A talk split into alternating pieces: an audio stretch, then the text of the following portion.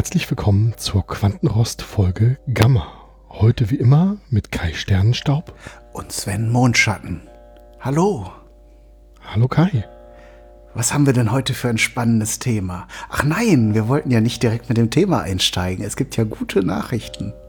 Es gibt ganz großartige Nachrichten. Es haben sich einige Hörerinnen und Hörer auf unsere, auf unsere Alpha-Wellen, möchte ich es nennen, eingestimmt und ähm, haben uns ganz wunderbare Kommentare hinterlassen. Viele, viele Fragen. Ich glaube, es ist offensichtlich, dass wir mit diesem Podcast einen Finger in die esoterische Wunde gelegt haben, die bei vielen da offen klafft. Ja, und wir wollen natürlich in dieser Folge die Chance ergreifen, auf eure Fragen direkt einzugehen. Das trifft uns ja quasi mitten ins Herz und, und äh, wir, wir haben uns ja im Grunde zur Aufgabe gesetzt, aufzuklären über äh, spirituelle Fragen äh, aus dem Bereich der Grillkunst. Und ähm, falls eure Frage jetzt nicht dabei ist, seid nicht äh, traurig oder verstimmt. Äh, wir nehmen das natürlich auf und haben jetzt besonders Fragen ausgewählt, die zum Thema dieser Sendung passen. Genau. Fangen wir vielleicht an mit der Frage vom Hobbyquerschnitt. Er schrieb uns auf Twitter, ich habe ein Problem mit meinem Grillgut. Lieber Hobbyquerschnitt, dafür sind wir ja da. Es schmeckt immer leicht muffig könnte das an der falschen Carbonfrequenz liegen? Kai, was sagst du dazu? Grundsätzlich ja. Ähm, wir haben ja in der letzten äh, Sendung schon einige äh, Möglichkeiten aufgezeigt, wie zum Beispiel eine äh, Dissonanz zwischen der äh, Fleischfrequenz und der Carbonfrequenz durchaus zu negativen Auswirkungen im Grillgut führen kann. Es gibt natürlich auch noch weitere Möglichkeiten. Und da äh, gibt es zum Beispiel jetzt auch, da führt uns auch der nächste Kommentar direkt hin. Denn äh, ein Kommentar von äh, Capsaicin unter der QR-Alpha-Folge ähm, ist als Frage formuliert. Ähm, ich lese mal den kompletten Kommentar vor. Hallo ihr zwei, ich finde es echt gut, dass sich jemand mit tieferen Sinnaspekten des Grillens befasst. Toll erklärt, weiter so. Danke, Capsaicin. Zum Thema Kohle, man kann auch vom energetischen Aspekt her getrocknete Kuhfladen benutzen. Erstmal sind die total biologisch und sie passen auch symbiotisch exzellent gerade zu Rindfleisch. Ich freue mich schon auf die weiteren Folgen. Liebe Grüße und keep on grilling. Ja, genau. Äh, das stimmt natürlich und das, da hast du dich natürlich auch äh, vermutlich orientiert an den Praktiken äh, in Wüsten lebender Nomadenvölker. Die verwenden tatsächlich auch getrocknete äh, Kuhfladen, um äh, Feuer zu entfachen das ist natürlich, äh, wie du schon schreibst, ein biologischer Stoff und natürlich die Fleisch-Carbon-Frequenz ist quasi synchron. Besser geht es nicht. Man muss sich natürlich dann auf ein gewisses Nebenaroma einstellen und ich sage mal, wer würziges Grillfleisch mag, der ist da auf der richtigen Linie. Ja, ein absolut scharfer Kommentar vom Capsaicin und ich kann mich da kein nur anschließen. Wir haben ja allerdings in der letzten Folge, war es glaube ich, über die Balance der klassischen Elemente gesprochen. Und da muss man natürlich aufpassen, dass man hier kein Übergewicht der Erde reinbekommt. Und ich denke, lieber äh, Hobbyquerschnitt, das könnte auch bei dir das Problem sein, dass da einfach eine zu starke Erdung ist und dass du das ganz, ganz dringend mit einigen Luftaspekten ausbalancieren musst. Genau. Oder alternativ, wir können es nur immer wieder betonen mit dem magnetischen Harmonisator. Da hat man natürlich viele Probleme gleich von vornherein ähm, gelöst. Man kann übrigens auch mehrere äh, magnetische Harmonisatoren in Reihe schalten. Äh, ist, dann ist der St äh, Effekt entsprechend stärker. Äh, wie gesagt, im Shop sind die ja günstig äh, zu erwerben. Da äh, könnt ihr natürlich auch gleich ein ganzes, äh, ein ganzes Set kaufen mit mehreren Harmonisatoren. Genau, der magnetische Harmonisator öffnet ja eine Quantenautobahn ähm, in Richtung Erde und die funktioniert wie jede gute Autobahn in zwei Richtungen. Das heißt nicht nur, dass man mit dieser Erdung im Prinzip ähm, sich die, die, die Erdaspekte ins Grillgut hineinholen kann, man kann sie auch aus dem Grillgut ableiten. Genau, und auch um deine, äh, deine äh, Metapher aufzugreifen, das geht natürlich auch mehrspurig. Ja, selbstverständlich. Kommen wir auf einen Kommentar von und eine Frage von Jens, die uns auf Twitter erreichte. Ähm, und das passt perfekt zum Thema unserer heutigen Sendung. Ähm, würde mich sehr freuen, wenn ihr mir in eurer Rubrik gehört, gefühlt, beantwortet. Da hat er eigentlich schon einen schönen, äh, einen schönen Titel für unsere Feedback-Rubrik erfunden. Helfen könntet. Wie gehe ich eigentlich am besten mit den im Grillgut enthaltenen Chi-Resten um. Will sagen, muss ich mir da Sorgen machen beziehungsweise irgendwelche Maßnahmen ergreifen? Ja, musst du, um auf den letzten Teil der Frage einzugehen. Du musst dir natürlich keine Sorgen machen, denn wir sind ja da für dich. Äh, aber erst einmal vielen Dank für die Frage. Sven, Chi-Reste im Fleisch, das ist natürlich äh, direkt ein Hinweis auf die asiatische, äh, äh, äh, asiatischen Lehren und das soll heute mal unser Thema sein. Wir können natürlich nicht alles, alle Aspekte ähm, ähm, ausführen, aber wir haben uns so ein paar Stichworte schon mal notiert und werden euch da so mal im, im, äh, im Flug, im Vogelflug über dieses Themenfeld führen. Genau. Unser heutiges Thema ist also die spirituelle Seele der fernöstlichen Grillkultur. Und da spielt das Qi oder im Chinesischen auch das Qi natürlich eine ganz, ganz wichtige Rolle. Genau. Äh, da gehen wir doch dann als erstes mal auf das Grillrost Feng Shui ein. Ähm, das Feng Shui kennen viele von euch vielleicht als äh, klassische Lehre die zum Beispiel in der Architektur Anwendung findet, aber auch im Gartenbau. Äh, das sind so die Felder, die sehr populär geworden sind äh, und äh, auch ähm, in, in der Inneneinrichtung hat es ähm, Fuß gefasst mittlerweile. Aber was viele nicht wissen, es gibt auch eine, eine spirituelle Grillausrichtung des, ähm, des Feng Shui und zwar das Grillrost Feng Shui, Sven. Genau. Ganz wichtig beim Qi, das der Jens ja angesprochen hat, ist, dass es fließen kann. Wenn das Qi an irgendeiner Stelle sich zusammenballt, ähm, eines dazu Qi-Knoten kommt, dann ist das ganz, ganz schlecht, sowohl im Grillgut und ähm, natürlich hat da die äh, Formen, die das Fleisch geschnitten wurde, eine ganz wichtige, einen ganz wichtigen Einfluss. Das Fleisch enthält wie Jens ja schon angegeben hat, entsprechende Reste an Qi und diese müssen weiterfließen. Das Qi darf nie zum Stillstand kommen.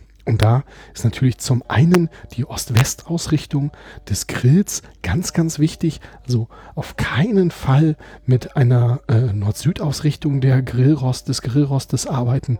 Das äh, ist dem Qi-Fluss insgesamt eher hinderlich und an der Stelle geraten wir wirklich in Teufelsküche. Genau. Da empfiehlt es sich natürlich, einen Kompass bei der Hand zu haben. Ähm, und die Ausrichtung ist eine Sache.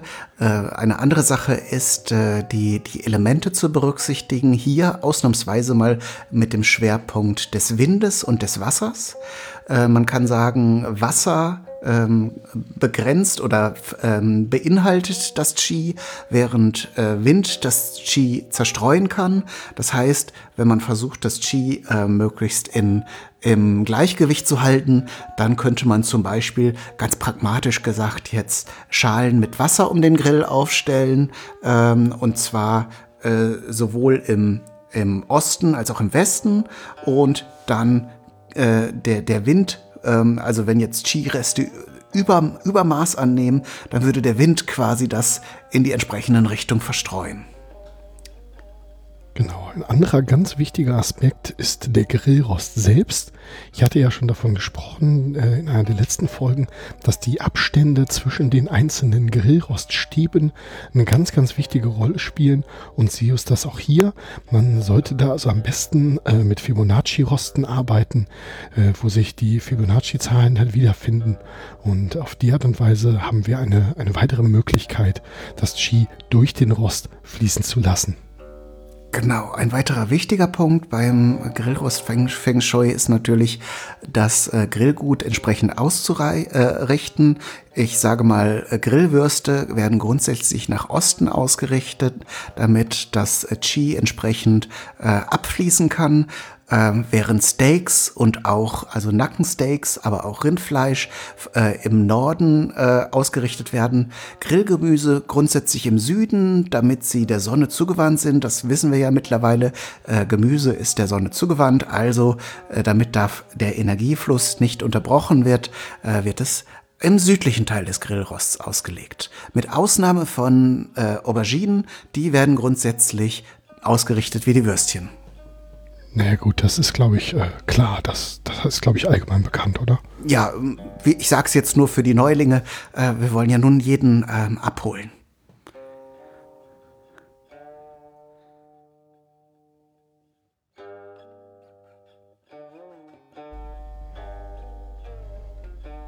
Da hast du natürlich recht, ja.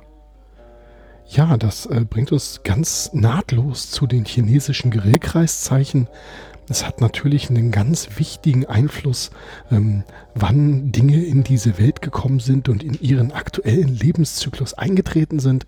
Genauso wie das bei den ähm, Sternkreiszeichen bei uns der Fall ist, ähm, spielt die Tageszeit, aber natürlich auch der, also das geht runter bis auf die Minute, bis auf die Sekunde, aber natürlich auch äh, ganz besonders der Tag, äh, die, die Jahreszeit spielen da ganz, ganz verschiedene wichtige Rollen. Genau. Ich kann ja mal zum Spaß sagen, mein chinesisches Grillkreiszeichen ist die Peking-Ente. Weißt du dein, Sven, auswendig? Äh, da hast du mich jetzt auf dem falschen Fuß erwischt. Ich bin mir gerade nicht ganz sicher ähm, von der äh, von der von der Tageszeit her, ähm, wo ich wo ich da liege. Das äh, lass mich das mal ganz kurz nachgucken. Ähm, vielleicht kannst du ja in der Zeit noch ein paar Details zu den Grillkreiszeichen erzählen. Also erstmal sind es, was vielleicht äh, im, im, Vergleich zu, zu unseren in, aus Europa äh, bekannten äh, Sternenzeichen, äh, sind es wesentlich mehr Kreis, äh, äh, Grillkreiszeichen. Ähm, und natürlich ist da, ähm, das ist das besonders für die Fleischesser interessant, denn da ist so ziemlich alles abgebildet, was man grillen kann. Der Büffel oder im Grillkreiszeichen eben das, das Steak, äh, wäre das chinesische Grillkreiszeichen.